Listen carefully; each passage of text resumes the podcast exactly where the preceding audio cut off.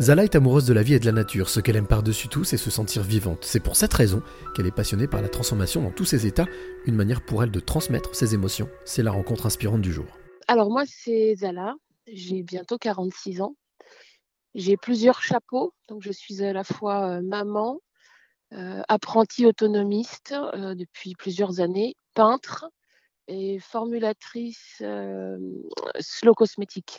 C'est très très riche tout ça. Alors, il y a un, une première chose, c'est apprenti, autonomiste, survivaliste et donc aussi artiste, si j'ai bien compris, des, que des choses en ist. Voilà, artiste peintre. Qu'est-ce qui t'a donné envie de devenir justement artiste? Je pense qu'en fait, depuis toujours, j'adore les livres, euh, les histoires de héros. De... Enfin, il y a toujours un héros dans un livre normalement.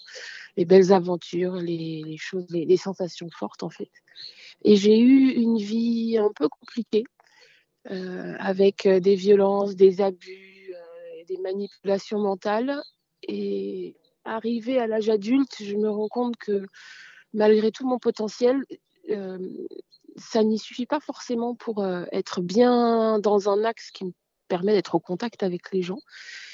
Et en fait, étant particulièrement visuel et sensible à l'énergie des, choses et des gens, je me suis rendu compte que peindre, parce que j'ai d'autres arts, hein, je fais de la cuisine aussi, enfin, tout ce qui est transformation, alchimie, tu vois, c'est pareil avec la formulation.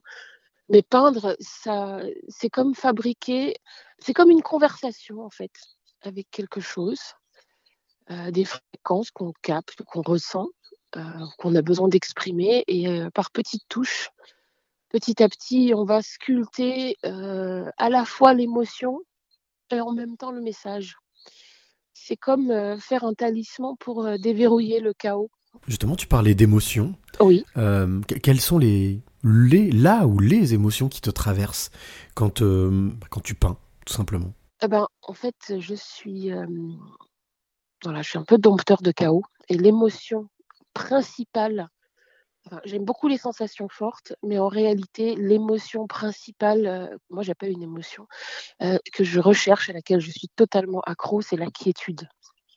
Tu vois, comme là, je suis dans le jardin, euh, il y a les oiseaux, il y a le vent, parfois il y a le silence ou les chiens du voisin, et c'est quelque chose qui est, tu vois, et j'ai besoin de ça parce que je dois avoir une anxiété naturelle trop forte et avec d'autres gens, parfois, c'est décuplé. Du coup, je, n'aspire qu'à, ressentir cette, euh, cette quiétude, en fait.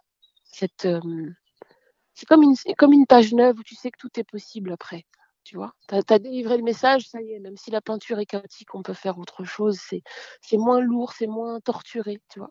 Tu parlais d'apprenti autonomiste, en tout cas, euh, d'apprendre justement à vivre seul ou à se débrouiller euh, dans la nature. Est-ce que la nature est un élément important dans, ton existence? Alors moi, j'ai grandi à la campagne, euh, dans le coin d'ailleurs. J'ai été dans un environnement euh, très naturel, très sans, produits chimiques, avec du jardinage, avec ben, une observation de la météo. Et on est en symbiose hein, en fonction des récoltes, comme là en ce moment, avec les pêchers qui ont peut-être gelé ben, ça conditionne les fruits. Donc ici, j'ai un environnement qui fait à peu près un hectare et demi.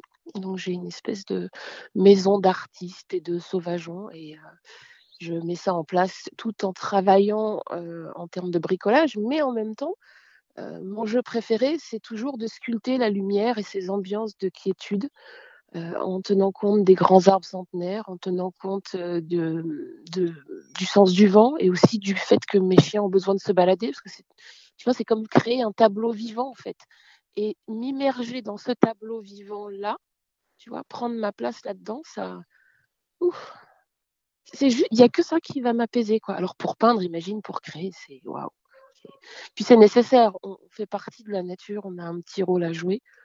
Euh, planter des arbres fruitiers, par exemple, quitte à faire des gros feux là, quand il gèle, comme ces derniers jours, dans le jardin pour les protéger.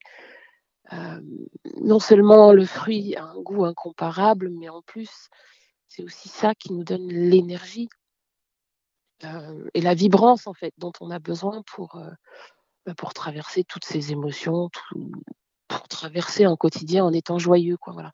C'est être en accord et essayer de respecter la nature, c'est c'est choisir de manger de la joie. En tout cas, à la fin, il y a de la joie. Quoi. Quelle est la place de la, de la transmission dans, dans tout ça? Alors, j'ai un fils et je vois que chaque enfant aime la première, hein, vivre des aventures, être un peu, enfin avoir des choses, euh, des choses à dire ou à raconter. Tu sais, comme traditionnellement, on va sur la place du village sous le baobab, parce que mon père est congolais aussi, et on a l'habitude d'aller discuter, euh, faire les palabres et, raconter euh, ce qu'on a vécu, ce qu'on a vu dehors, tu vois? Et mon fils, il a 25 ans. C'est quelqu'un de vivant, vraiment très vivant un jour, il m'a dit quelque chose que je n'oublierai jamais. Il m'a dit, tu sais, maman, parfois, moi, quand ça va pas trop là dans mon école, euh, ben, je vais me balader dans la forêt. Je monte sur un arbre et la forêt est à moi. La vallée est à moi. Tu vois, la forêt aussi.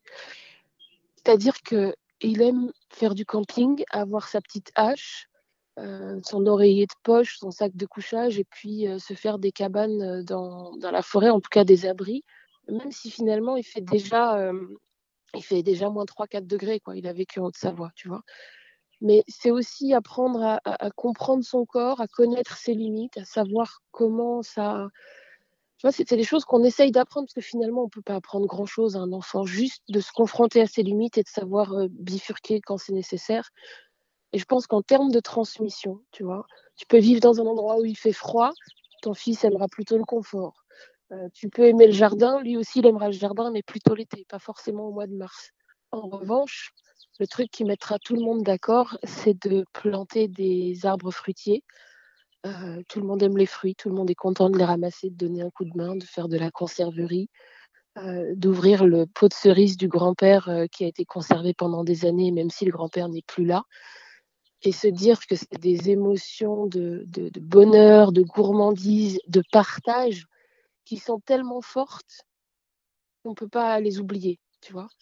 Mon fils, il est mon, grand-père est à moitié franc-comtois, enfin est franc-comtois, et quand mon fils il sent un fromage même qui pue, hein, il mange le fromage, il goûte, il fait ah ça c'est du fromage.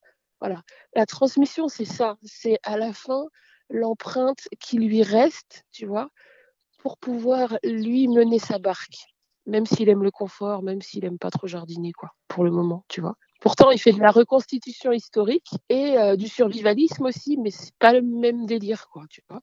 Il en reste toujours quelque chose. Alors Zala, j'ai envie de te, poser cette question. Quelle est la, clé que tu aimerais donner ou transmettre celle ou celui qui t'écoute maintenant? Alors, c'est très simple. Un jour, j'ai retrouvé un ex dans un train qui essayait de de, raccrocher un petit peu les wagons avec moi parce que c'était l'opportunité du moment, visiblement. Et j'étais tétanisée, je ne savais pas quoi lui dire, donc je lui dit, tu vois, et, ça c'était avant d'être peintre, hein. je lui dit, écoute, le problème c'est que qu'on a pu vivre a généré dans mon tableau, si c'était un tableau de vie, des couleurs un peu tristes, un peu grises, qui ont failli gâcher la toile. Et j'ai dû totalement reprendre la peinture. C'est possible de toute façon, mais la clé que je donnerais, c'est juste tous les jours tendre vers cette lumière et cet apaisement qui nous permet justement de, trouver la prochaine note qu'on a envie de jouer, tu vois. Incarner un peu cette euh, signature dans l'univers. C'est encore ce qui permet le, repos et, la germination, en fait. Voilà, donc euh, mettre des belles touches de couleurs euh, rectifier la lumière, sculpter la lumière dans la vie comme au sens figuré, tu vois. On peut faire un beau jardin, on peut avoir une belle relation avec les gens et faire déjà de son mieux et, se raccrocher toujours à ce qui nous fait vibrer. Voilà, c'est ça, c'est viser la, juste couleur, la juste touche, celle qui nous convient et, qui va magnifier euh, le message qu'on a envie de délivrer au monde.